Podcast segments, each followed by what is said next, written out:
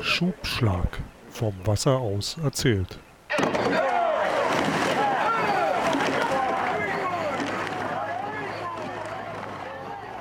Herzlich willkommen zu einer neuen Folge vom Schubschlag, unserem Podcast übers Rudern und vor allem Geschichten, die der Rudersport äh, geschrieben hat und immer noch schreibt. Ich bin Carsten Jeski und mit mir zusammen wieder dabei im virtuellen Aufnahmestudio Matthias Zappel-Zander. Hey Zappel. Ja, hallo Carsten. Hallo liebe Zuhörer an den angeschlossenen Endgeräten, um mal die Eingangsvariante wieder ein bisschen zu variieren. Äh, wir haben ein langes Wochenende. Es war Vatertag. Ich habe eine kleine Radtour gemacht am Vatertag. Also wenn das alles Väter werden oder geworden sind, die da unterwegs waren, dann ist mir um den Sport und auch um den Rudersport, wenn man da prozentuell von Leute abzieht, nicht bange, weil es waren Massen unterwegs. Wetter war ja auch schön. Es ist ja auch ein Wochenende, wo jede Menge wieder mal los ist, aber da wollen wir eigentlich gar nicht weiter drüber reden. Wir wollen heute mal ziemlich direkt ins Programm einsteigen, denn wir haben wieder einen Gast. Und ähm, ich sag mal so, ich habe im Vorfeld erfahren, dass ich unseren heutigen Gast ein wenig traumatisiert habe, ähm, weil wir ein Jahrgang sind. Und äh, ja, ich, mir war das gar nicht so bewusst, aber irgendwie ähm, ja, ist er leider, gehört er leider zu der Generation, der das Pech hatte, auf die offene Mauer zu stoßen und die ganzen weißen Boote auf einmal zu erleben, die da ankamen aus dem Osten. Also du kennst ihn nur von hinten, unseren heutigen Gast.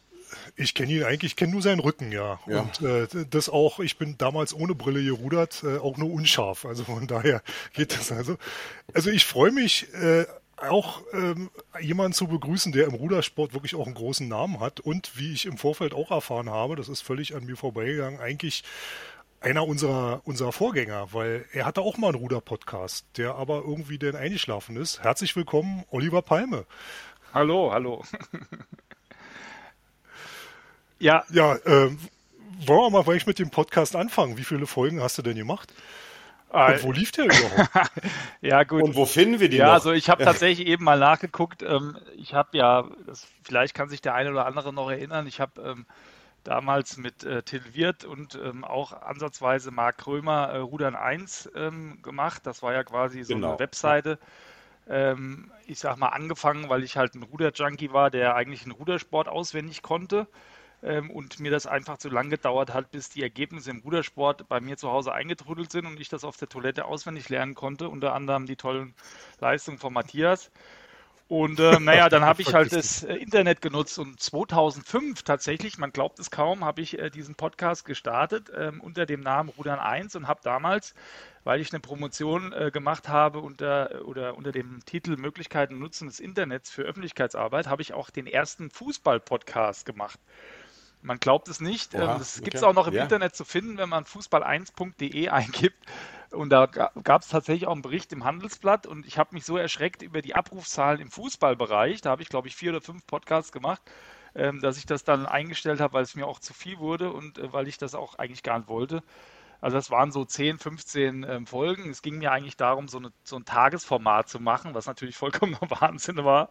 Ähm, aber ich sage mal so, ähm, die Bemühungen, den Rudersport ähm, im Internet ähm, und auch in anderen Formaten nach vorne zu bringen, öffentlichkeitswirksam, das war halt damals mein Anlass und ähm, ja, ich habe da mit experimentiert. Und das, was wir jetzt hier haben mit diesem Riverside, was ich auch heute das erste Mal mache, das, da hätte ich natürlich damals von geträumt. Also ich habe, glaube ich, wochenlang daran gearbeitet, dass ich Skype ähm, Telefonate und Calls ähm, aufnehmen konnte. Das, also es war ein riesen Aber nicht mit dem Kassettenrekorder noch Nee, nee, das dann. nicht, aber da, da gab es dann also wirklich ganz abenteuerliche ähm, Softwarelösungen und ich war dann nach einer Woche, äh, war ich total stolz, dass ich das geschafft habe und der Anlass war unter anderem, dass 2005 ja die Weltmeisterschaften in Gifu in Japan waren und ich ähm, oh, nicht ja, ja. Ähm, von, also Marcel und ähm, äh, ähm, ähm, Kollege Maul ähm, mich nicht mit nach äh, Japan nehmen konnten oder wollten, weil es, weil das von der Finanzen her nicht klappte und ich die Idee hatte, dass ich dorthin fliege und den,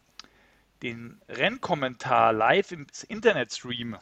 Und habe dann auch ein Konzept an die FISA geschickt Und die FISA, die Marion Gallimore, die hat äh, sich quasi bedankt für die Idee und hat es einfach selber gemacht. Und ja, sehr schön. Ja. die Idee, die ich hatte, ähm, die, ähm, die ähm, hat dann nicht funktioniert. Und die Lösung war dann, dass der Johannes Karg, man höre und staune, ähm, da kommen wir vielleicht auch gleich nochmal drauf, der Johannes Karg und der Oliver Palme in Gießen abends, nachts, glaube um drei oder um vier, ähm, im, im, im Zimmerchen saßen und haben live die Rennen auf der WM Gifu äh, gestreamt ich glaube, für zwei oder manchmal vielleicht auch für überhaupt niemanden.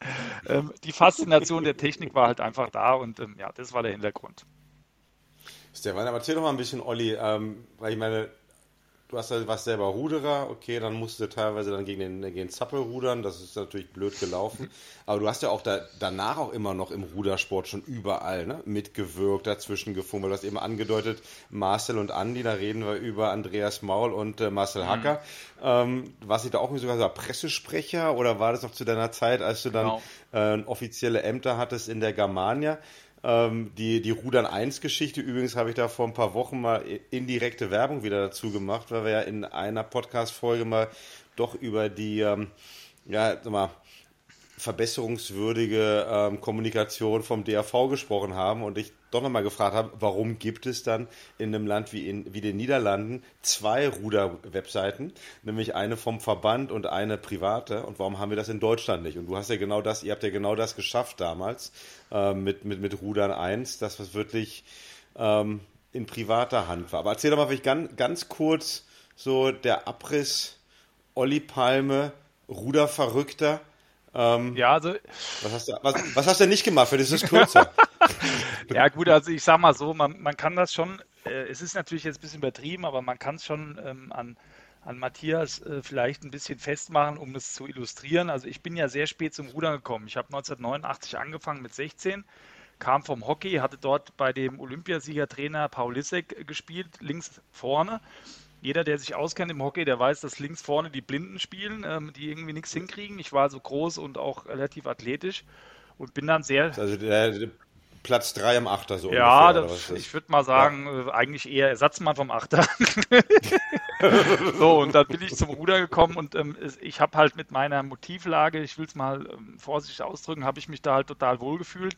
Ich habe da ähm, Bahne Rabe gesehen mit Löchern in den Socken. Also es ging nicht darum, wie im Hockey, wer hat welche Schuhe an und wer hat welche, was fährt der Papa für ein Auto, sondern ähm, oder was habe ich für ein Hemd an, Lacoste oder was auch immer, sondern es ging halt darum, wie hart ziehe ich den Knüppel durchs Wasser. Und ähm, mich hat halt von vornherein der Einer fasziniert. Und ich, ich muss natürlich sagen, ich komme natürlich, Matthias hat das ja toll ausgedrückt, ich komme natürlich aus einer Umbruchsphase 1991. Ich habe mich quasi selbst zum Frühtest angemeldet, weil in meinem ähm, Club, im Limburger Club für Wassersport, gab es damals überhaupt nichts in der Richtung, außer den René Höhen. ähm, aber keiner mhm. hatte irgendwie den Frühtest im Blick und dann äh, bin ich da hingefahren. Ich habe mich also so erschreckt, was da quasi aus dem Osten ähm, auf den Robur ähm, ähm äh, LKWs da purzelte.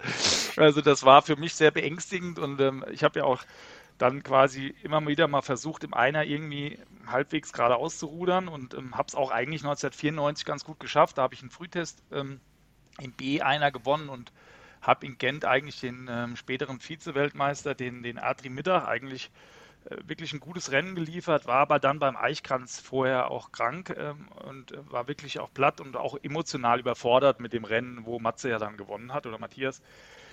Ähm, und da war ja in dem Jahr ähm, Roland Opfer, ähm, Sebastian Mayer, ähm, da war dann der Lewandowski aus Polen, der später ähm, oder der, glaube ich, dann auch beim Doping erwischt worden ist. Also da war in dem A-Finale ähm, im U23 einer Jahr ein Wahnsinnsfeld.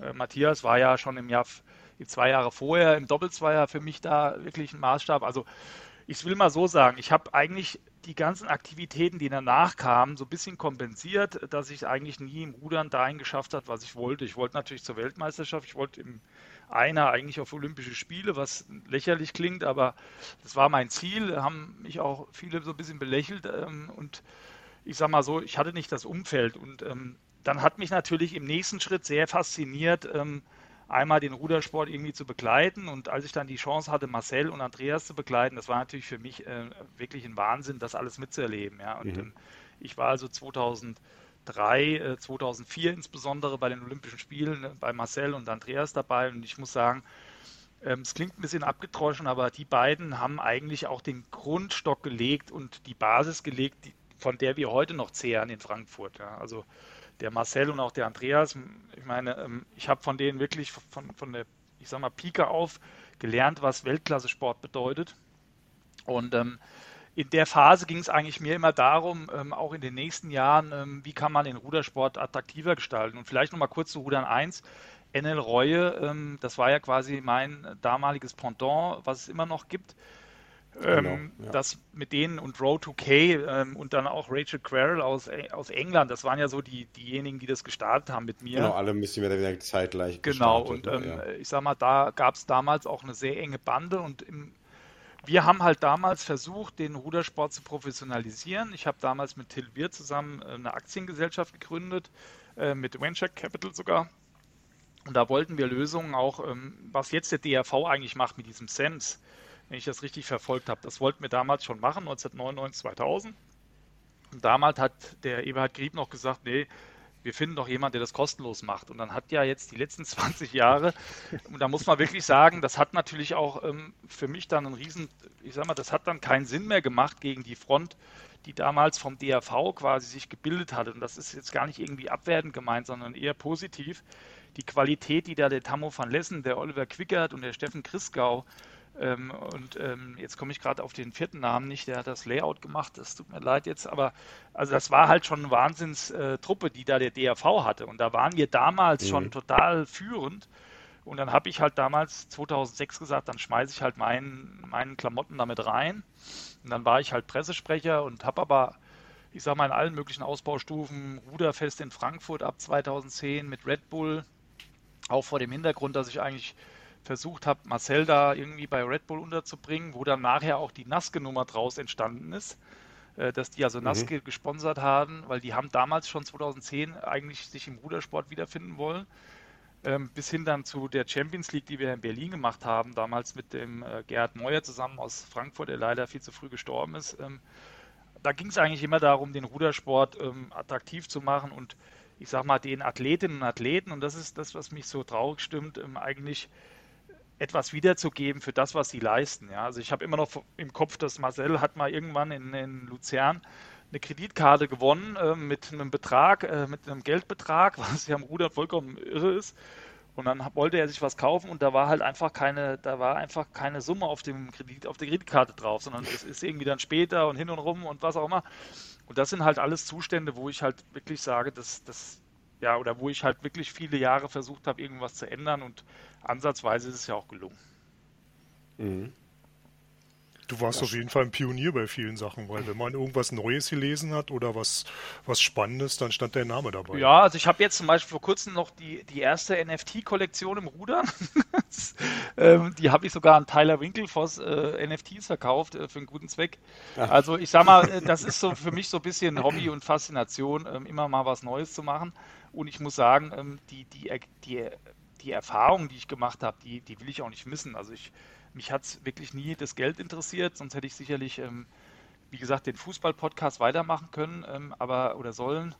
Ähm, sondern ähm, ich muss ehrlich sagen, mich treibt halt an, wenn ich jetzt auch heute noch in den Ruderclub gehe, ob es jetzt, egal wo es ist, auch im Berliner Ruderclub fühle ich mich sehr wohl, ähm, wenn ich da die Ruderinnen und Ruderer sehe, ähm, das ist für mich, also das gibt mir sehr viel und daraus ziehe ich halt die Kraft, mich da einzusetzen. Wobei das halt jetzt durch meinen beruflichen Hintergrund auch ein bisschen weniger geworden ist. Aber ich bin halt ein Ruder-Junkie und ein Ruderverrückter und ähm, glaube, dass ich da auch einiges, einige auch äh, ja, unterstützt habe in, in ihrer Arbeit. Ja, das, das ist spannend. Meine, wir wollten ja, gut, wir können mit dir über so viele unterschiedliche Themen sprechen und ähm, wir hatten uns aber gedacht, dass wir heute vielleicht über na, vor allem zwei Themen sprechen. Meine, lass uns mal anfangen doch mit, mit Frankfurt. Ja? heißt mal Stützpunkt Frankfurt, die Germania. Ich meine, wenn man sich jetzt mal so die Ergebnisse in den letzten paar Jahren anschaut, ob das dann nun, ja, schon ein bisschen länger her, Marcel Hacker gewesen ist, ähm, in den, in den kleinen Booten immer wieder extrem gute Erfolge äh, eingefahren. Ich weiß nicht, wie häufig ihr da auch irgendwelche Kleinbootmeisterschaften gefeiert habt in den letzten 10, 15 Jahren. Ziemlich häufig. Ähm, doch auch immer wieder ähm, auch auf, bei den Junioren ähm, gute Erfolge eingefahren. Und es ist, glaube ich, so für Außenstehende, die jetzt nicht irgendwie in Frankfurt wohnen, leben, immer ein bisschen undeutlich. Ist das jetzt nun ein Frankfurter Weg? Ist das die Germania? Ähm, was ist das? Weil es gibt ja auch einen Bundesstützpunkt. Mal wird der Bundesstützpunkt Leit genannt, dann wird er wieder Bundesstützpunkt genannt, dann ist es Stützpunkt der Germania. Äh, erzähl uns doch einfach mal wirklich ein bisschen so wie ähm, vielleicht ein bisschen Frankfurt für Dummies ähm, ja, oder Frankfurter Rudern für Dummies. Aus eigener Erfahrung kann ich sagen, mit das schlechteste Ruderrevier, was es eigentlich in Deutschland gibt. Ähm, also Absolut, von daher ja. noch mehr Hochachtung, noch mehr Hochachtung vor den, vor den Erfolgen. Ähm, aber vielleicht erzähl doch mal ganz kurz, ne? wenn, wenn, also wenn jetzt jemand zu, ja, jetzt kommen mir die beiden äh, komischen Berliner, äh, die, die kennen nur stehendes Gewässer und, ähm, und die wundern sich, wie, wie schafft es denn jetzt eine Germania oder überhaupt Frankfurt immer wieder Erfolge zu feiern? Und was machen die? Ja, weil wir hören so viel davon. Was ist der, ist es ein Frankfurter Weg? Ist es ein Germania-Weg? Ist es ein hessischer Weg? Was ist es? Ja, also das ist sicherlich eine schwierige Frage. Ähm, ich will mal so anfangen. Ähm, als, als ich gerudert habe oder als, als ich dann auch ähm, quasi das erste Mal gefragt worden bin von der Germania, hier kannst du dir vorstellen, da was zu machen. Da war ich ja quasi Gymnasiallehrer und da war eigentlich das Bild der Germania, dass da mit einem großen Mercedes-Bus vorgefahren wurde, V6, äh, beste Ausstattung dass die Ruderer aber drei Sekunden hinterhergerudert sind. Und wir hatten damals halt ein herausragendes Talent, Ivan Saric. Der ist halt schon als Junior B irgendwie 440 auf, auf 1500 Meter gefahren und ähm, hat halt alles in Grund und Boden gerudert. Aber sonst war da halt nichts. Also die Germania hatte ja den Ruf, ähm, die haben unendlich viel Geld, aber ruderisch funktioniert da halt gar nichts. Und ähm, innerhalb von. Ja, oder pro, provo, provozierend gesagt, so, so, wie Berliner Ruderclub halt nur in schlecht. Genau, Berliner Ruderclub in schlecht, das kann man ganz klar sagen, wobei wir natürlich auch mit Lutz Ulbricht zumindest einen Olympiasieger haben. Aber man kann das schon ganz klar so sagen und ähm, innerhalb von Frankfurt war die Germania eigentlich auch verhasst. Also ich muss sagen, ich bin ja da hingekommen als, als ähm, Lehrer ähm, und ähm, hatte dann relativ schnell die Funktion des Leiter des Schulruderzentrums und ähm, also ich habe da denkwürdige Auftritte erlebt in Vereinen, äh, aber auch beim Regatta-Verein und ähm, ich sag mal, ähm, ich bin damals 2004 da hingegangen ähm, und habe mir gesagt, das ist also so ein schwieriges Feld. Es klingt jetzt vielleicht ein bisschen verrückt, aber es war tatsächlich so, dass ich gesagt habe, das kann ich nicht alleine schaffen. Und da brauche ich auch noch einen Top-Trainer. Und da habe ich natürlich aus dem, ähm, aus dem Umfeld Gießen, da kommen wir ja alle her, habe ich natürlich sofort den Ralf angesprochen. Der war auch am Anfang nicht so begeistert, ähm, aber die Faszination, da was aufzubauen, die hat dann irgendwo so uns dann so ein bisschen ähm, zusammengeschweißt. Wir hatten dann den, denkwürdige Rückfahrt von der Dortmunder Langstrecke, wo wir das eigentlich besprochen haben. Und dann bin ich als erster rüber äh, Richtung Frankfurt und er ist dann auch nachgekommen. Und da haben wir eigentlich das durchgezogen, dass wir so ein bisschen eine Aufgabenstellung hatten, ähm, ich habe so ein bisschen funktionären Management gemacht. Er war natürlich dann der Trainer im, im Spitzenbereich. Und ähm, ich sage jetzt mal so, in der Retrospektive mussten wir da schon einiges aufräumen, was, was ich mir auch überhaupt nicht hätte erträumen lassen. Also jetzt ganz banal, die, die Kluft zwischen den Vereinen, also damals 2004, 2005 wäre es undenkbar gewesen, dass der Jonas Gelsen bei einem Trainer der Germania trainiert. Ähm, da gab es also wirklich große, ähm, große Vorbehalte auch innerhalb des Regatta-Vereins. Also 2005 war überhaupt nicht daran zu denken, dass der Regatta-Verein ähm, unter der Führung dann vom, vom Vorsitzenden Gerd Meuer 2010 ein Ruderfest macht, was vor der Germania stattfindet, wo halt wirklich die Frankfurter Ruderer sich in der Summe präsentieren und auch gegenüber der Stadtpolitik sich aufstellen. Und ähm, ich sage mal so, das, was ich eben versucht habe darzustellen, also ich habe eigentlich nie ähm, das irgendwie aus der Germania-Brille betrachtet, sondern ich habe eigentlich immer versucht, die dass die Chancen, die die Germania und auch das äh, Finanzumfeld in Frankfurt bietet, für den Rudersport zu nutzen. Und ähm, ich sage mal, da ähm, hat, haben, waren einige Weichenstellungen notwendig. Zum Beispiel eine ganz wichtige, dass wir festgelegt haben, in der Germania werden nur noch Ruderer ähm, aufgenommen, wo der abgebende Verein schriftlich die, die, den Übergang quasi bestätigt. Weil also der Hauptvorwurf war ja immer, dass die Germania die Leute abwirbt. Also die werden ausgebildet, wenn man mhm. jetzt mal Höchst sich mhm. anguckt, ja mit, ja. mit Gavlik, Linden oder jetzt auch Gelsen, dass die quasi eine tolle Nachwuchsarbeit machen, dass dann die Germania kommt und mit dem Scheck winkt und dann sagt, hier, wir nehmen den Ruderer weg. Ja. Und ähm, ich sag mal, damals hatten wir halt einfach ein Riesenglück, dass wir da einen Vorsitzenden hatten mit dem Walter von Wietzlow, der sehr werteorientiert war, der auch ähm, da wirklich ähm, den Trainerinnen und Trainern den Rücken gestärkt hat, eine tolle einfach eine tolle Persönlichkeit war, ähm, auch uns immer auf die Verantwortung gegenüber der Stadtgesellschaft und der Bürgergesellschaft in Frankfurt hingewiesen hat und wir da einfach fasziniert waren von den Möglichkeiten, die sich in Frankfurt bieten, weil wer einmal auf der Terrasse der Germania gesessen hat und die Skyline gesehen hat, der, der muss einfach auf die Idee kommen, dass man dieses Potenzial nutzen muss für die Sportlerinnen und Sportler. Und ich sage mal, diese Denkweise, dass man eigentlich diese einzelnen Aspekte, wie jetzt zum Beispiel Bundesstützpunkt, dass man die nutzt, um den Rudersport in, in Summe aufzubauen, ja, und auch gar nicht so sehr jetzt zumindest mal im ersten Schritt darauf guckt, äh, wo, für wen startet der und wie kriegen wir das jetzt hier hin, sondern dass man wirklich guckt, wie können wir das also hier gemeinschaftlich entwickeln, ja, oder Jonas Gelsen als Beispiel, als als ich damals den Cedric Wiemer von der, von der, ähm, vom Flughafen abgeholt habe, der ist damals Juniorenweltmeister geworden, das war glaube ich vor drei Jahren, äh, da stand ich am Flughafen und da kam quasi hinter dem, also die, da kam der Vierer raus, der Hessen-Vierer, der Gold geholt hat und hinter dem kam der Jonas Gelsen, so ich sag mal, geduckt irgendwie aus dem Flughafen raus. Der ist mir natürlich sofort aufgefallen, weil er so groß war. Ähm, der war damals Ersatzmann ja. bei der Junioren-WM und ähm, ich sag mal, dass der Ralf sich dann um den gekümmert hat und diesen Weg gegangen hat, das zeigt ja schon, dass es gar nicht darum ging, jetzt ist der Germane, ist der von Höchst, ist der von Oberrad, ist der von Freiweg, sondern dass eigentlich in Frankfurt und das hat jetzt auch mit mir gar nichts zu tun, dass, dass am Ende des Tages die Qualität der Trainer halt einfach super gut ist. Also wir haben den Ralf Vollmann ähm, haben wir jetzt seit, seit, wie gesagt, 2004. Es ist uns gelungen, auch im, im Umfeld von Marcel Hacker den, den Johannes Karg nach Frankfurt zu holen. Der war damals in der Schweiz. Da habe ich wirklich, ähm, ich sag mal, einige Konstruktionen fahren müssen, damit der kommt, weil der hat einfach in der Schweiz viel besser verdient. Und ähm, dann auch der Alexander Usen und, und der Yannick Burg jetzt alles ähm, Leute mit Medaillen äh, bei Junioren-WM oder U23-WM.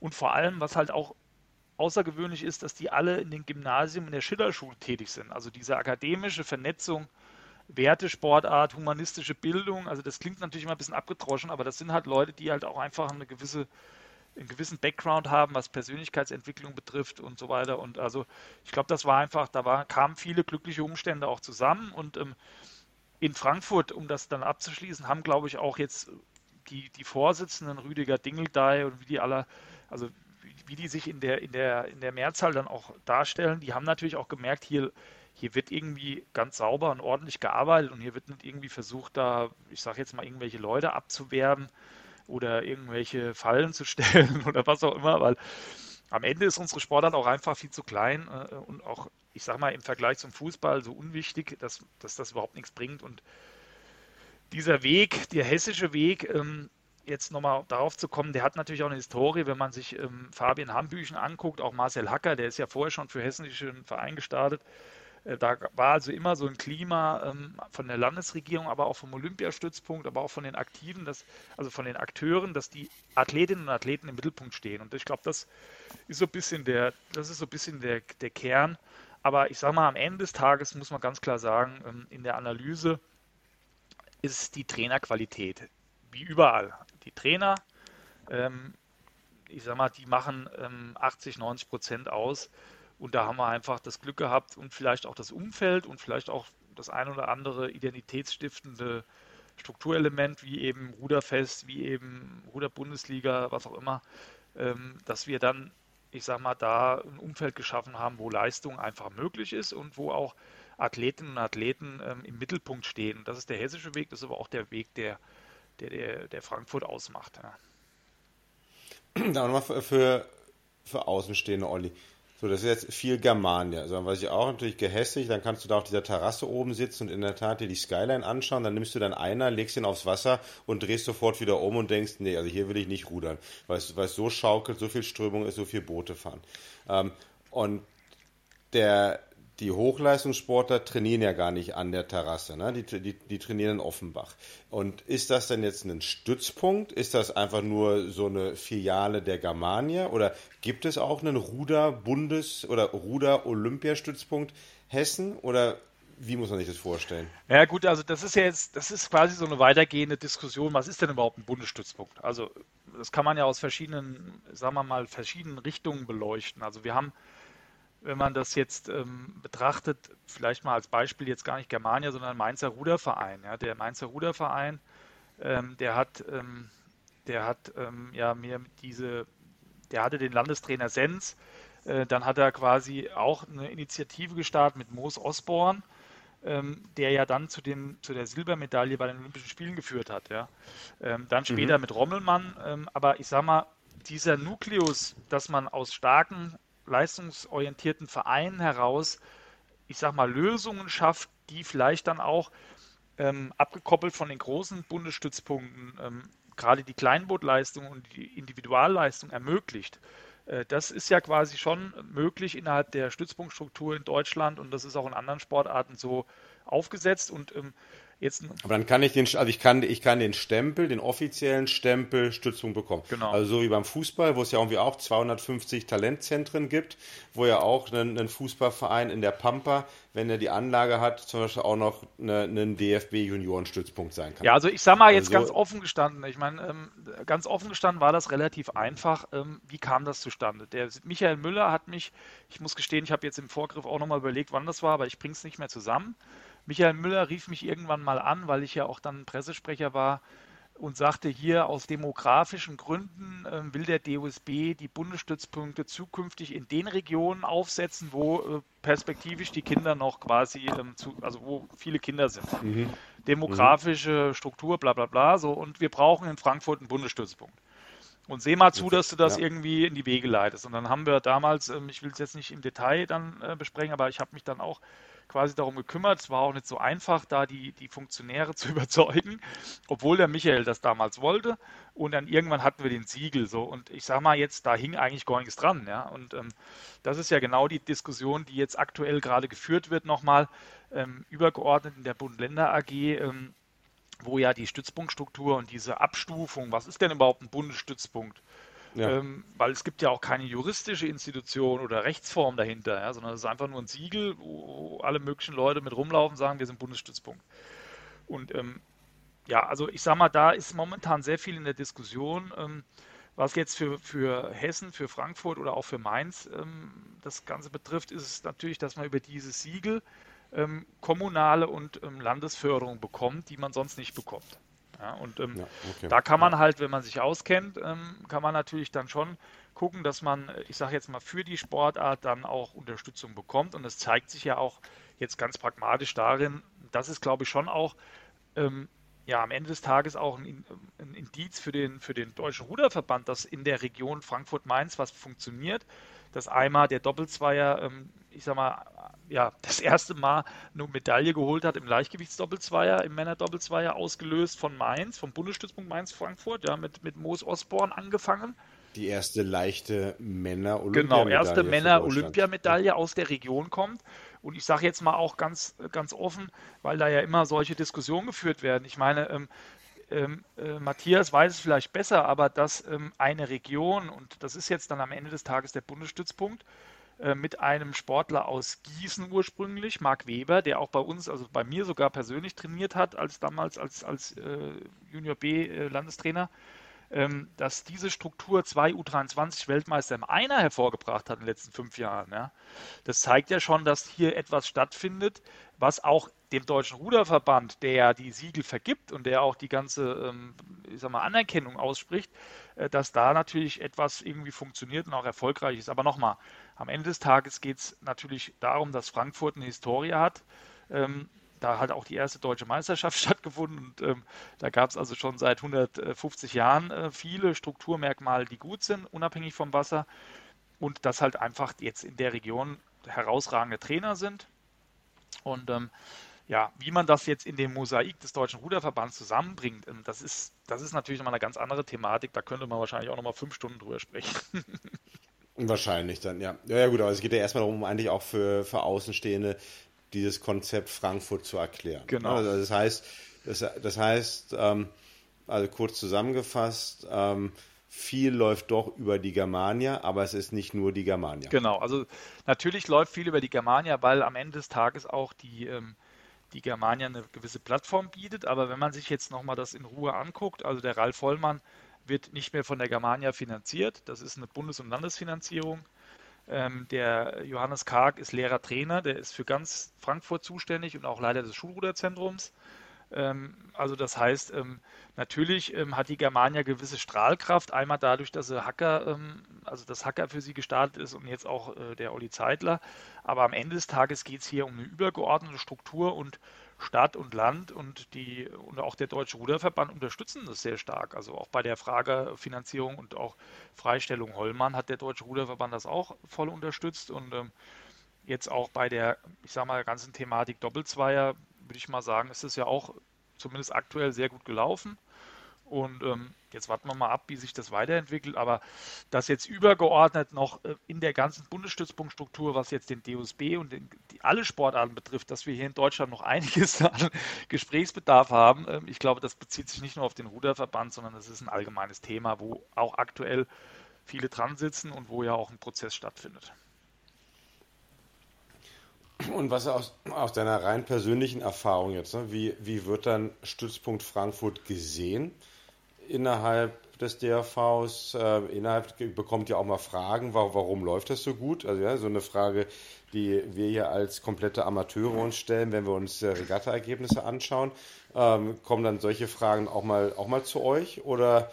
Na gut, ich bin nicht? ja mittlerweile, muss ich mal ganz ehrlich sagen, bist du zu weit raus? Zu weit auch raus. Also ich sag mal jetzt das Interessante ist ja eigentlich, dass, ähm, dass die Struktur schon klar ist. Also der, der ähm, Vorsitzende vom Landesruderverband Rheinland-Pfalz, ähm, der Herr Steinfurt, der ist der Vorsitzende oder der Bundesstützpunktleiter und der sportfachliche Leiter ist der Ralf Hollmann. Also da, da, da sind ja auch Strukturen hinterlegt mhm. und da mhm. sind auch äh, Personen mit Aufgaben betraut. Das vergisst man auch schnell in der Diskussion. Also der der Deutsche Ruderverband hat ja die dann auch entsprechend, äh, ja, ich sag mal, berufen und natürlich findet dort ein Austausch statt. Ähm, aber ich sag mal so, ich war ja auch lange Jahre beim Deutschen Ruderverband aktiv, auch als Pressesprecher und habe da ja auch wirklich turbulente Zeiten erlebt.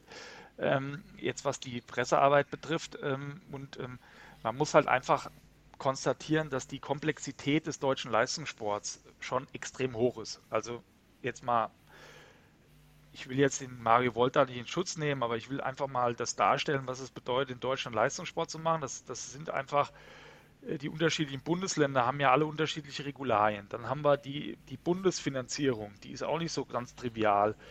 Dann habe ich die ganze Problematik, dass ja die Landesruderverbände und auch die Vereine ähm, irgendwo mitsprechen wollen. Das heißt, ich habe auch eine unklare Machtkonstellation immer, ähm, auch innerhalb des Deutschen Ruderverbands. Dem wurde ja jetzt Rechnung getragen.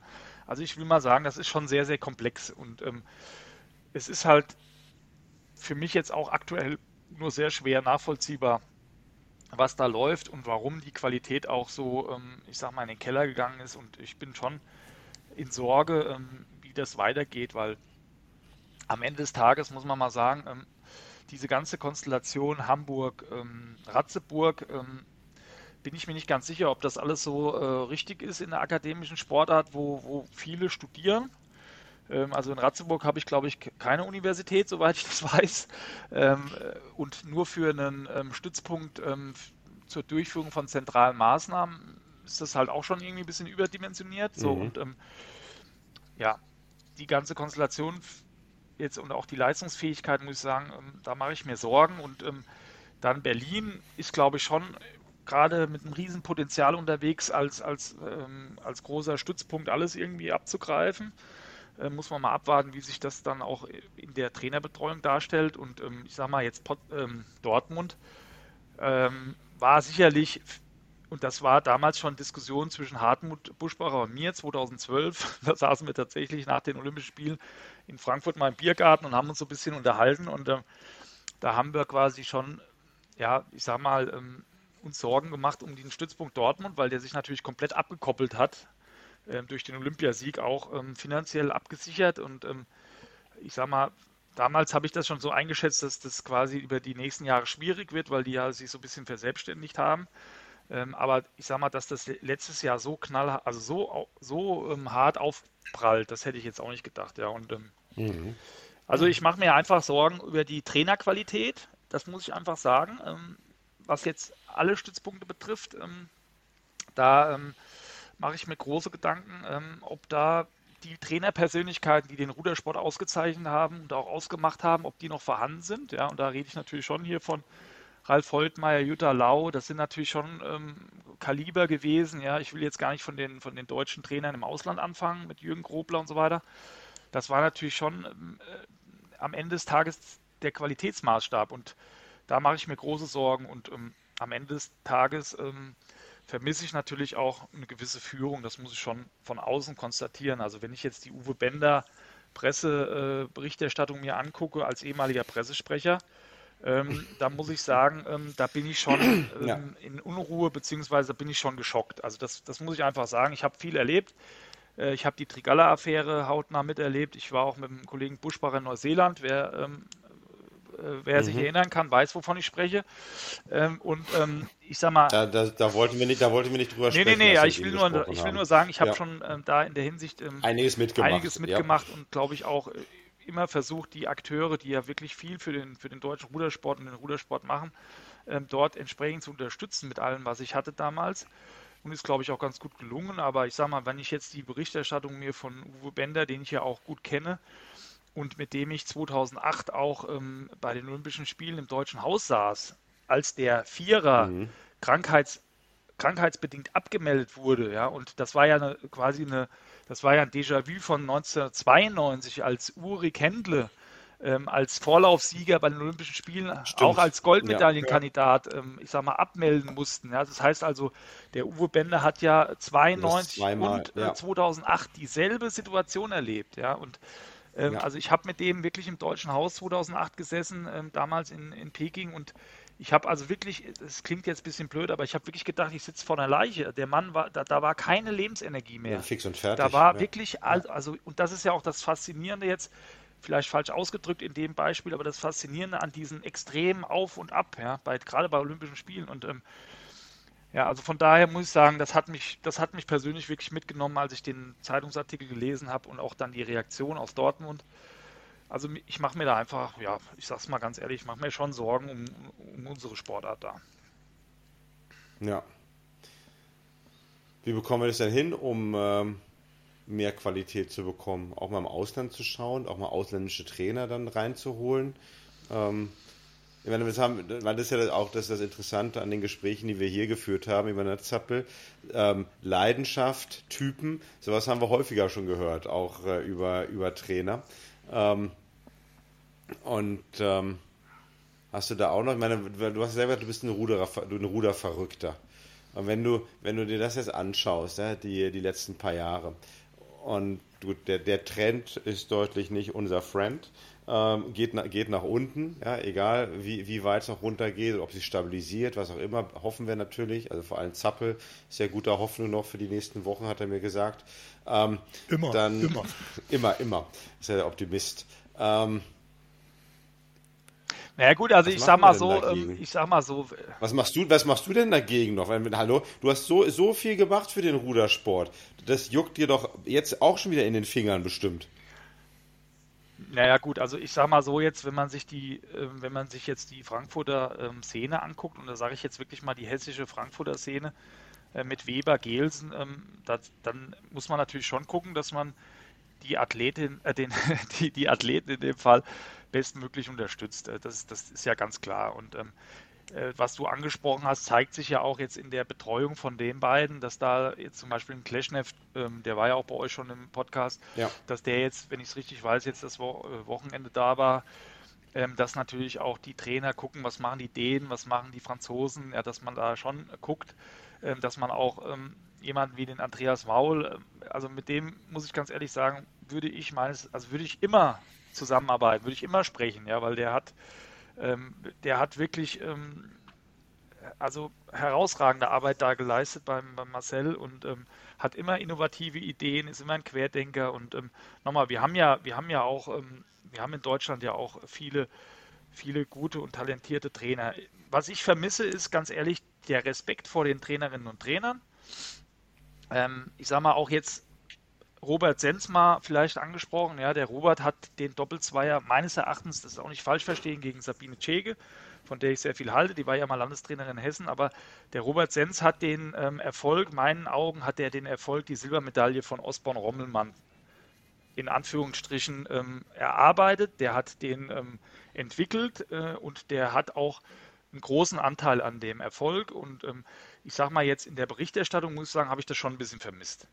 Ja, dass man da auch mhm. an den zum Beispiel mhm. jetzt an, am Beispiel ähm, Robert Sens, dass man an den erinnert und sagt, pass mal auf, der hat hier, ich weiß es nicht genau, fünf, sechs Jahre daran gearbeitet an diesem Projekt und dann ähm, ähm, aus gewissen Corona-Gründen heraus konnte er quasi den Feinschiff dann nicht mehr machen. Das hat die Sabine toll gemacht und ähm, die ist sicherlich auch vollkommen zu Recht jetzt da an der Stelle, wo sie ist. Und ich hoffe auch, dass, dass ihr das gelingt. Da habe ich auch großes Vertrauen oder eine Hoffnung. Ähm, aber ich sage mal, wirklich dieser Fokus, und da habe ich auch eben drüber gesprochen, dass man sich wirklich ausschließlich um die Trainer kümmert. Und ich meine, um nochmal auf die Germania zu kommen, ja, klar, wenn ich jetzt in der Germania rumrenne, da rennen die ganzen Investmentbanker rum, da rennen die ganzen Deutsche Bank, äh, Commerzbank, Superstars rum, die alle irgendwie das Zehnfache verdienen.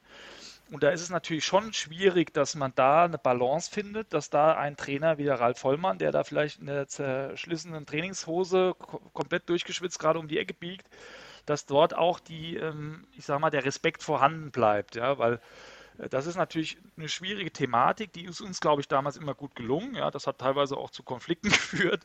Äh, ich bin da auch einmal fast von, von einem Auto überfahren worden. Ähm, und ähm, wie, weil du im, im ja, weil da durchgeschwitzten ja, Trainingshose vorbei Nee, weil ein Banker meinte, er hätte da die ganze Germania irgendwie gemietet und müsste mich da umnieten und ähm, dann musste ich ihm mal erklären, dass das halt da bei uns nicht so läuft. Und ähm, worauf ich hinaus will, ist, dass, dass mir es darum geht, dass der Respekt vorhanden ist vor den Trainerinnen und Trainern, was die jeden Tag machen. Und ähm, das vermisse ich wirklich mittlerweile. Ähm, und ähm, ich sage mal nochmal, ähm, auch wie, ich habe das ja auch nicht vergessen, wie mit einem Ralf Holtmeier umgegangen worden ist, als er 2000 nicht zu den Olympischen Spielen gefahren ist, beziehungsweise mhm. nur im Zweier mit Kirchhoff und Sens. Ähm, und wie der Deutsche Ruderverband auch in, in, offiziellen Sitzungen dann über den Ralf Holtmeier gesprochen hat. Und ähm, also nochmal, ähm, am Ende des Tages sind zum Großteil die Trainerinnen und Trainer der entscheidende Faktor. Und ähm, ich sage mal auch jetzt, um nochmal auf Hartmut Buschbacher zu kommen, ähm, das, was der Hartmut quasi für den Deutschen Ruderverband geleistet hat 2012, äh, mit den ganzen Veränderungen, die er vorgenommen hat, für den Achter, für den Doppelvierer, ja, das muss man auch nochmal ähm, ja, ich sag mal in Anführungsstrichen würdigen. Und ähm, das ist so in der, in der Ursachenbeschreibung kommt mir das oftmals zu kurz, dass es am Ende des Tages im Leistungssport fast ausschließlich darauf ankommt, ähm, dass von morgens bis abends im Katamaran mit allen möglichen, ähm, ich sag mal, Expertisen ähm, eine gute Arbeit geleistet wird von den Trainerinnen und Trainern. Mhm. Ja. Und da spielt die Identifikation eine große Rolle. Und ich sag mal, was uns in Frankfurt gelungen ist jetzt, dass ja wieder sehr viele ähm, unterwegs sind. Ähm, in Oberrad gibt es auf einmal wieder einen Zweier, der im U19-Bereich äh, vorne mitfährt. Höchst muss man gar nicht drüber sprechen, ist auch eine tolle Arbeit. Frankfurter Ruderclub hatte letztes Jahr ähm, auf der Junioren-WM Medaille. Also da wird in der Breite wieder gearbeitet und ähm, ja, da spielt natürlich die Identifikation auch eine große Rolle und da hat der Rudersport eigentlich viel zu bieten. Und ähm, um jetzt nochmal auf den Deutschen Ruderverband zu kommen, ähm, wenn man eine Chance wie die Finals letztes Jahr, also Matthias war ja wahrscheinlich dann auch irgendwie da unterwegs, ja.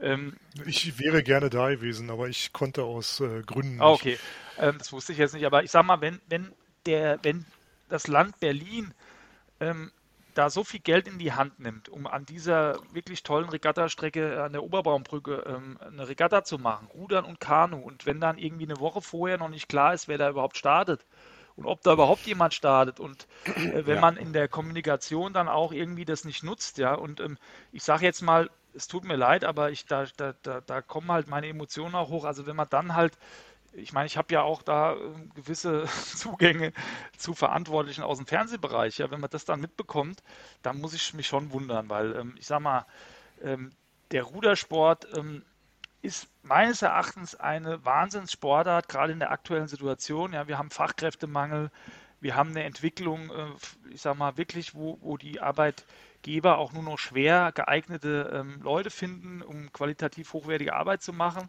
Ähm, und äh, der Rudersport ähm, war schon immer quasi eine Lebensschule. Und wenn man sich mal die ganzen, ich sage jetzt mal, die ganze Vita anguckt von, von Leuten, auch von euch beiden, aber jetzt auch mal, jetzt mal als Beispiel Sebastian Schulte, wie auch immer, kann man ja alle nennen, ja. Ähm, fast alle, die irgendwie im Rudern halbwegs gerade ausgerudert sind, die haben ja in ihrem Beruf, in, in ihren Möglichkeiten ähm, eigentlich die meisten zumindest wirklich gute Leistungen oder Erfolge und auch Karrieren gemacht. Und ähm, ich sage mal, in der aktuellen Situation, ähm, wenn man Eltern fragt, was für eine Sportart äh, sollen äh, die Kinder mal, da, da kann man eigentlich nur Rudern empfehlen. Ja? Aber wenn es jetzt darum geht, daraus Kapital zu schlagen, was jetzt auch für die Athletinnen und Athleten betrifft, ja, da sehe ich weder beim Weltverband noch beim Deutschen Ruderverband Entwicklungen. Und ähm, also auch der, ich sag mal, wenn ich jetzt als, als jemand, der ja auch 2007 die WM begleitet hat, pressetechnisch, mit allen Ausbaustufen, mit, mit Tageszeitung, äh, jeden täglichen Pressekonferenzen und weiter in München, wenn ich mir jetzt angucke, wie die Entwicklung auf der Weltmeisterschaft ist, dann muss ich es auch sagen, da sehe ich jetzt auch keine wesentlichen Impulse. Das heißt, stehen geblieben und der Rest hat sich weiterentwickelt dann oder eher noch zurückentwickelt? Ich habe gesehen, der Deutschland-Achter hatte vor kurzem eine Pressekonferenz, habe ich in den sozialen Medien gesehen. Da gab es ein paar Fotos. Aber das macht er ja schon immer. Die machen ja, ja immer. Das, das, genau. ist ja, das ist ja ihr eigener Zur Saison, Saisoneröffnung dann eigene Pressekonferenz. Genau. Ja, also ich, worum es mir geht, ist eigentlich übergeordnet. Also wenn ich mir jetzt angucke, ähm, es gibt keine Mix-Achter. Ja, also alle Sportarten machen Mixed-Angebote. Im Rudern habe ich da noch nie ja. was von gehört. Es wäre ja vollkommen banal, äh, auch um die Zeit, um, um, die Anzahl der Sportlerinnen und Sportler äh, irgendwie zu minimieren, dass man mal sagt, wir rudern jetzt mal im Mixed-Achter. Wäre, glaube ich, eine Riesenattraktion. Ähm, die Ruderinnen und die Ruderer fänden das sicherlich herausragend, wenn sie da mal ähm, über welche Strecken auch immer ähm, dann äh, zusammenfahren oder auch im Vierer. So, dann die ganze Thematik Sprint, ja, jetzt Los Angeles wird die Strecke auf einmal verkürzt auf 1500 Meter, weil da irgendeine Brücke ja. ist. Ja, ähm, da, da, ist überhaupt keine Stringenz und überhaupt keine, ähm, ich sag mal, Strategie zu erkennen. Und ich sage es jetzt mal ganz offen, wie ich das denke: ähm, Das Coastal Rowing zu verkaufen, dass das den Rudersport attraktiver macht. Also da muss ich ganz ehrlich den Kopf schütteln. Da frage ich mich, ob irgendwelche Leute ich weiß nicht, was die, was die, äh, was die sich dabei denken, aber ähm, ich habe also noch nie gehört, dass Segelregatten, die irgendwie ja, die, die Publikums, die ziehen, die, ziehen, das sind die Zuschauer, also, die Zuschauerknaller sind ja, das. Also ja, ich muss sagen, das ist alles, ähm, das ist alles aus anderen ähm, und ich habe da glaube ich, auch den Einblick, worum es da geht oder habe da auch meine. Das schätze nicht, wenn da gekreuzt wird, dann vor der einen Boje bei genau, der Segelregatta. So, also, das ist doch immer ein Highlight. ja. ja. ja. gut. Also ich, ihr, wisst, ihr wisst nicht, was guter Sport ja, ist. Es, ist genau. es geht ja nicht um den Sport, sondern ich sag mal jetzt, ähm, ich habe heute zum Beispiel vom, vom amerikanischen Golfturnier, da habe ich gesehen, ein Hole in One, wo sie da so eine, ich weiß gar nicht, wo es war, ich glaube, es war bei den US Masters oder was, da hat einer ein Hole in One geschlagen und da war also wie so ein Tunnel mit 10.000 Zuschauern. Und ähm, ich sag mal, ja. Äh, wenn man sich sowas anguckt, das ist attraktiv, ja, das ist Faszination. Und Rudern ist ja faszinierend. Also nochmal, wenn ich jetzt mir angucke, was in Henley abläuft, ja, gerade auch im, im, Zusammenhang mit Olli Zeitler, ja, also ich bin ein großer Henley-Fan. Wir haben ja die Formate, ja, Head of the Charles, ich meine, ähm, Carsten hat ja auch da schon viel von berichtet. Also wir haben ja die, die, die Möglichkeiten und, und Rudern ist ein toller Sport. Ruder-Bundesliga, ich bin ein großer Fan von der Ruder-Bundesliga. Ähm, und ähm, auch von den Sprintformaten. Also wir haben da viele Möglichkeiten und ähm, nochmal, ich glaube, dass wir, dass, also ich vermisse da, ähm, da innovative Lösungen, auch am Ende des Tages, ähm, um die Athletinnen und Athleten irgendwo zu unterstützen und sie auf ihrem Weg zu begleiten, weil ähm, darum geht es ja am Ende des Tages. Ja. Das Marcel Hacker, also ich meine, nochmal, wenn ich da nochmal dran denke, 2010, die Red Bull-Aktion, ja, da, da, kam Red Bull ganz überraschend auf uns zu und wollte was machen mit Rudern und Frankfurt, weil natürlich da auch irgendwie die, die Wiege, ähm, zumindest die deutsche Meisterschaftswiege liegt und ähm, da waren die natürlich, ich war natürlich total geflasht von, den, von der Professionalität von Red Bull, ja, und ähm, die haben dann auch sofort gesagt, wir wollen einen Sportler haben, wen können wir da nehmen, wer ist da, hat da Potenzial und da war natürlich Marcel ähm, irgendwo auch ähm, im, im, im, im, näheren Umkreis. Ähm, das hat dann aus verschiedenen Gründen nicht geklappt. Und dann, ähm, wenn, also wenn man sieht, dass da so ein, so ein Unternehmen auch Interesse hat, da was voranzubringen, ja, auch gerade jetzt im Umfeld mit Naske, ähm, dann muss man meines Erachtens diese Chancen da auch nutzen, ja.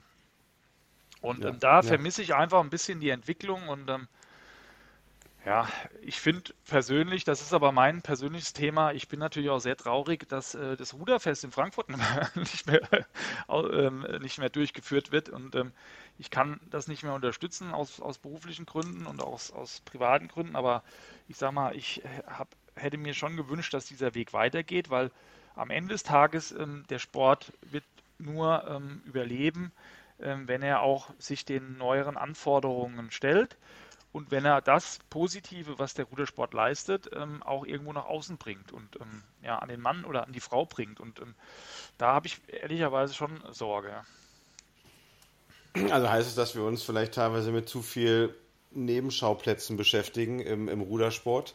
Also Zentralisierung, Dezentralisierung, ähm, das richtige Konzept, ähm, der, der richtige Trainingsplan ähm, und äh, wir uns eigentlich mit zu, viel zu sehr mit uns selbst beschäftigen, aber gar nicht, aber gar nicht mitbekommen, dass wenn wir nicht aufpassen, halt wirklich der, der Sport noch mehr ausstirbt.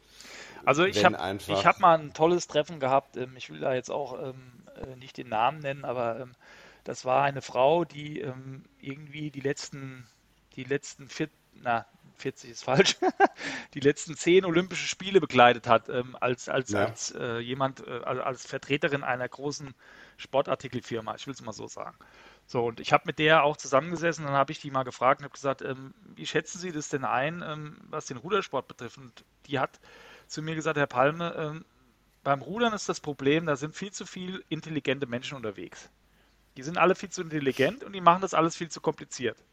Und die hat damals, das hatte auch gar nichts mit, mit Michael Müller zu tun, die hat damals gesagt, also beim Boxverband haben wir bei uns unten in dem äh, großen äh, Schrank haben wir einen Aktenordner. Da wird der Vertrag rausgeholt, wenn er abgelaufen wird, dann wird der angepasst in einem Satz oder in einem Wort und mit einem Datum und dann wird er wieder abgeheftet. Beim Deutschen Ruderverband haben wir einen 20 Meter Regalmeter, weil immer einer kommt und irgendwelche neuen Ideen hat und jetzt müssen wir das machen, wir müssen hier machen, wir müssen da machen. Und ähm, ja. am Ende des Tages steckt da, glaube ich, schon viel Wahrheit drin, weil am Ende des Tages ist es relativ banal. Und es zeigt sich ja jetzt auch zum Beispiel, ähm, dass, nochmal, dass, dass, dass da auch möglich ist, jetzt in der aktuellen Situation U23-Weltmeister im Einer zu entwickeln, dass auch der Olli es schafft, mit seinem Vater, mit seinem Umfeld, mit seinem Opa ähm, Weltklasse-Leistung zu bringen. Ja, das hat jetzt mit der Germania relativ ja. wenig zu tun, ähm, unabhängig jetzt mal von der, von der Unterstützung, die da kommt aus dem Netzwerk und auch finanziell. Aber ich meine, es ist ja möglich und wer, also ich muss sagen, ich weiß ja nicht, wie es euch geht, aber also meine Frau, meine Lebensgefährtin, die hat hier äh, mich wirklich danach ähm, mit mir ein ernstes Wörtchen geredet, weil ich meinen Sohn verängstigt habe ich bin also hier vollkommen eskaliert. Die Nachbarn haben gedacht, ich würde irgendwie die Familie prügeln oder was. ähm, als ich das Einer-Finale vom Olli gesehen habe, ich habe sowas noch nie gesehen im Einer. Also ich war mir sicher bei 750 Meter, bei 800 Meter, dass das Ding vollkommen in die Hose geht. Ich habe ja, mich an, an ich habe mich an Marcel erinnert 2001 ja äh, in Luzern. Ja, da hat der Zappel auch nochmal drüber 1, gesprochen. 1,36 ja, ja 1,36 losgefahren so und ähm, ich sag mal Tal der Tränen. Ja, ich war ja damals auch äh, hautnah dabei und ähm, äh, ich sag mal wirklich alles erlebt äh, mit Marcel. Ähm, und äh, dass der Olli da, also ich muss immer noch sagen, ich bin immer noch geschockt von dem Rennen und ähm, auch von der Emotion, die da eine Rolle gespielt hat, sicherlich durch den ja. Misserfolg von der EM. Aber worauf ich hinaus wollte, ist, wir haben ja, wir haben ja die Beispiele, dass noch funktioniert. Und am Ende ist es auch relativ einfach. Man muss sich auch hinsetzen und dann einfach mit den Leuten sprechen. Ja, muss sagen, pass mal auf, wie macht ihr das denn? Und das vermisse genau. ich natürlich schon. Ja. Ich sage jetzt mal, eine Analyse, eine halt Analyse halt aber ich sage jetzt auch mal ganz bisschen was weit hergeholtes, aber ich habe es ja wirklich fast zehn Jahre begleitet, dass man mal hin, sich hinsetzt und anguckt, was hat denn Andreas Maul gemacht und warum ist denn der Marcel so schnell gerudert und warum ist er denn so gut gerudert und warum waren sie denn im Silvretta im Höhentrainingslager und was macht ihr denn da und wie arbeitet ihr denn? Ich habe da also eigentlich nie jemand gesehen, der sich wirklich das mal angeguckt hat. Ja, also ich kann mir, glaube ich, schon ein Urteil erlauben, was die beiden gemacht haben und äh, wie, wie, mhm. wie, gut die gearbeitet haben. Und ich merke auch immer mehr, je mehr ich den Überblick bekomme über andere Sportarten, dass da wirklich hochprofessionell gearbeitet wurde und dass da mit dem Marcel auch ein sehr talentierter Sportler unterwegs war. Und ähm, ich sage mal auch jetzt, Jutta Lau ähm, ist ja auch so ein Beispiel. Ja? Ähm, die Leute sind ja da. Und ähm, Jürgen Grobler, warum geht er nach Frankreich?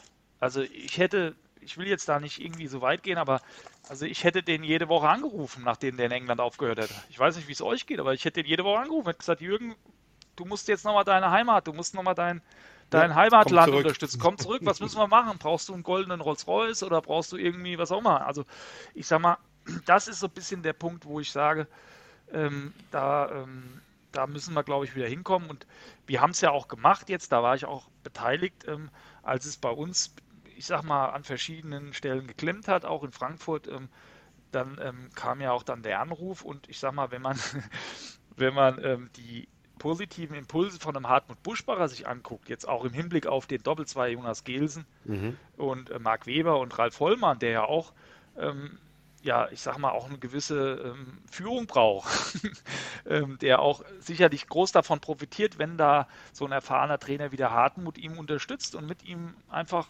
ja, die Dinge begleitet. Ähm, also da sieht man ja schon, was da auch möglich ist, ja. Und ich, nochmal, ich sag mal ganz ehrlich, ich verstehe zum Beispiel auch nicht, warum der Hartmut Buschbacher in dem deutschen Ruderverband keine Rolle spielt.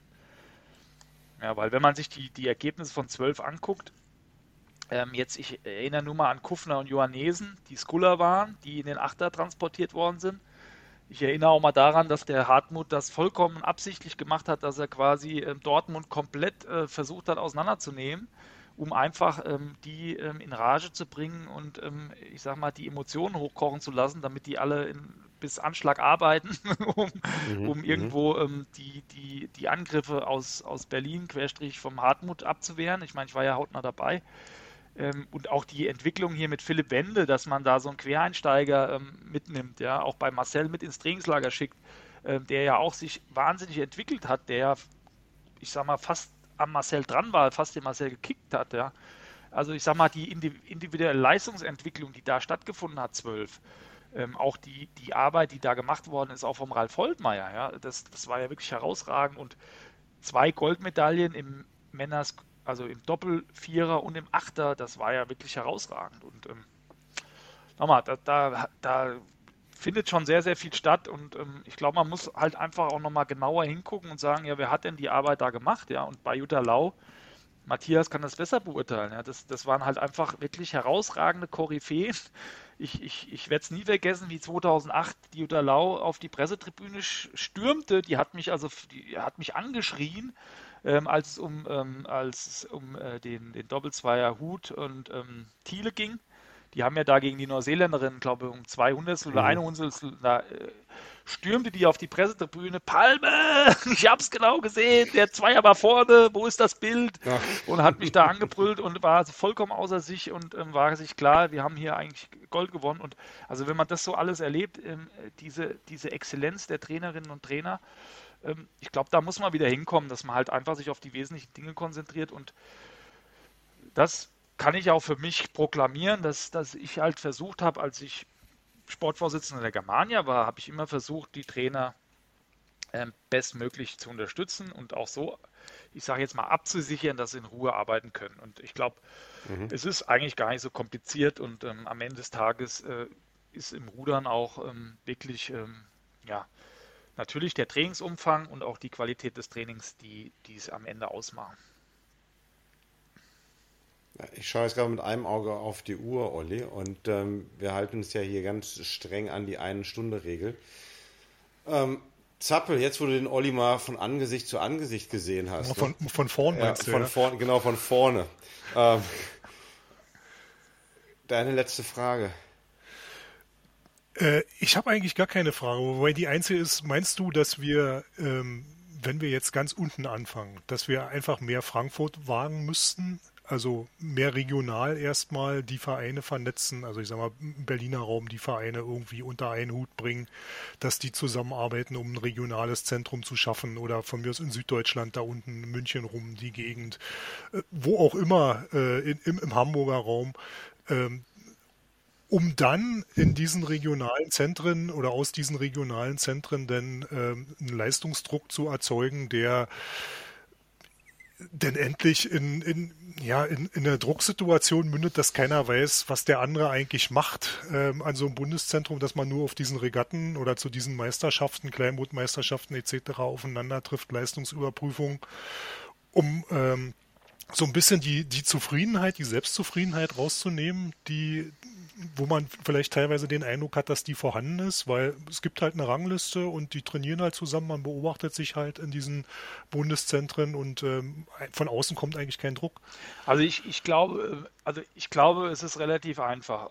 Jetzt, ich glaube, dass man intensiv mit den Junior-Trainern sprechen sollte, die im U19-Bereich ja eine Kultur geschaffen haben, die seit Jahrzehnten funktioniert. Ja, angefangen von Altenburg und so weiter, Sabine Schege hat das weitergeführt. Ähm, wir haben doch eine Struktur im Junior-Bereich, die herausragend ist und die auch die Erfolge bringt.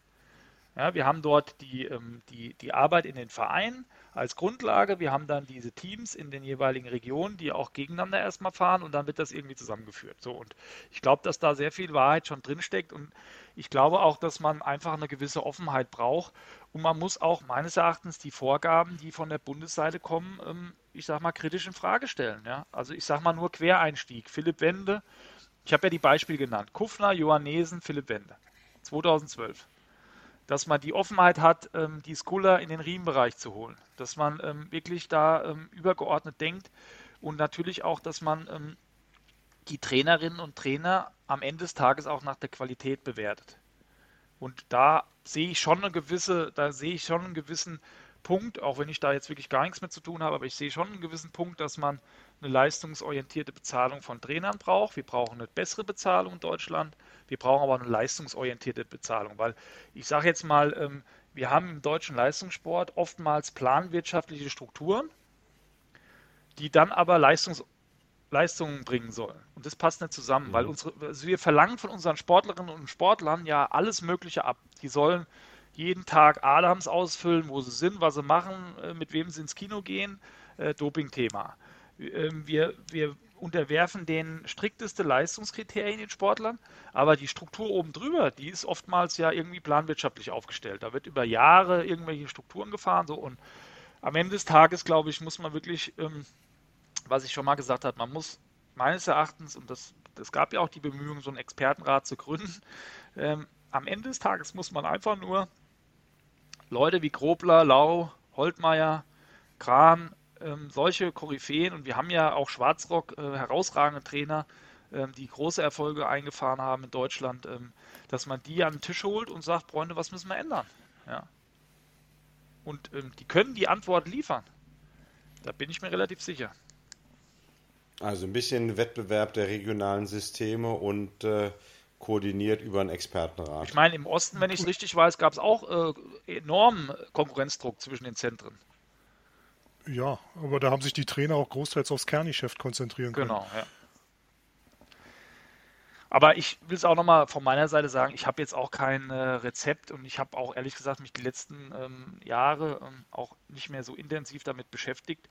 Ähm, das muss ich schon gestehen. Ich bin ja auch in der Germania nicht mehr ähm, aktiv, was jetzt also irgendwelche Aufgaben mhm. betrifft. Mhm. Ich versuche noch die Athletinnen und Athleten ein bisschen zu unterstützen im Förderverein.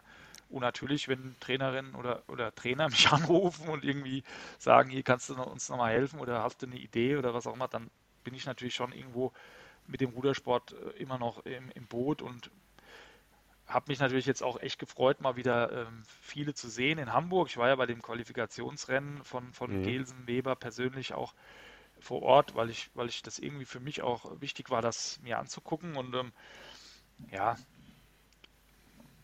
dass, dass äh, jetzt im Hinblick auf Paris, glaube ich, die Einzellösungen äh, wichtig sind jetzt ähm, ähm, und dass da jetzt hoffentlich ähm, es gelingt, denen auch die Ruhe zu geben. Ich sage jetzt mal dem Team Zeitler oder auch dem Team Weber-Gelsen oder auch jetzt dem Doppelvierer ähm, oder auch den Frauen jetzt da Ruhe zu geben und eine, eine langfristige, ruhige Vorbereitung zu ermöglichen. Ich glaube, das ist schon viel wert und nochmal, ich glaube auch, dass, dass in Dortmund äh, die Sabine Chege da ähm, aufgrund ihrer Erfahrung und auch aufgrund ihrer ähm, Arbeit im, im, im Nachwuchsbereich ähm, unter der Führung von der Brigitte Bielich das da schon gut entwickeln. Aber langfristig muss man sich halt schon ernsthaft Gedanken machen, glaube ich, ähm, wie man die Qualität der Trainer und die Freiräume, die man heutzutage braucht, äh, um internationalen Spitzensport äh, auch im internationalen Vergleich und auch im internationalen Miteinander zu entwickeln, da muss man sich schon ja, ich sag mal, wirklich Gedanken machen und am Ende des Tages auch auf die hören, die es wissen.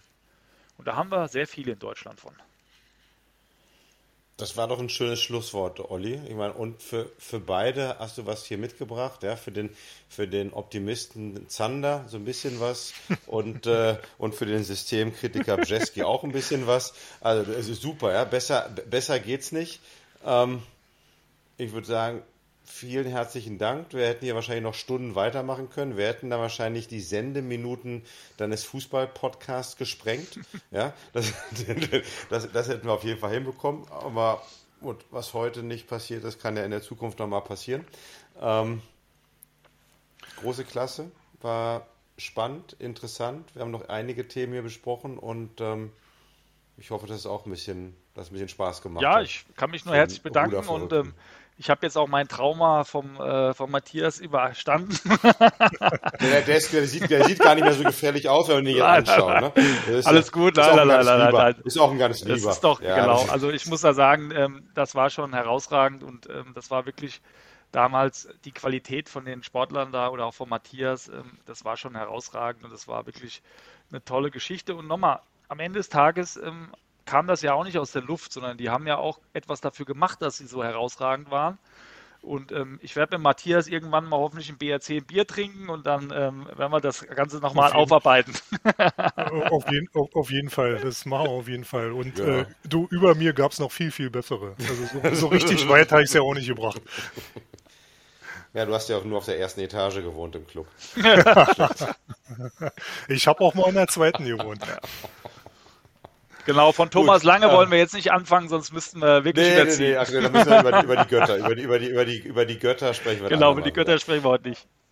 Ja, so, also vielen Dank allemal. Ähm, das war wieder mal eine Folge vom Schubschlag. Vielen Dank fürs Zuhören und bis zum nächsten Mal. Ciao.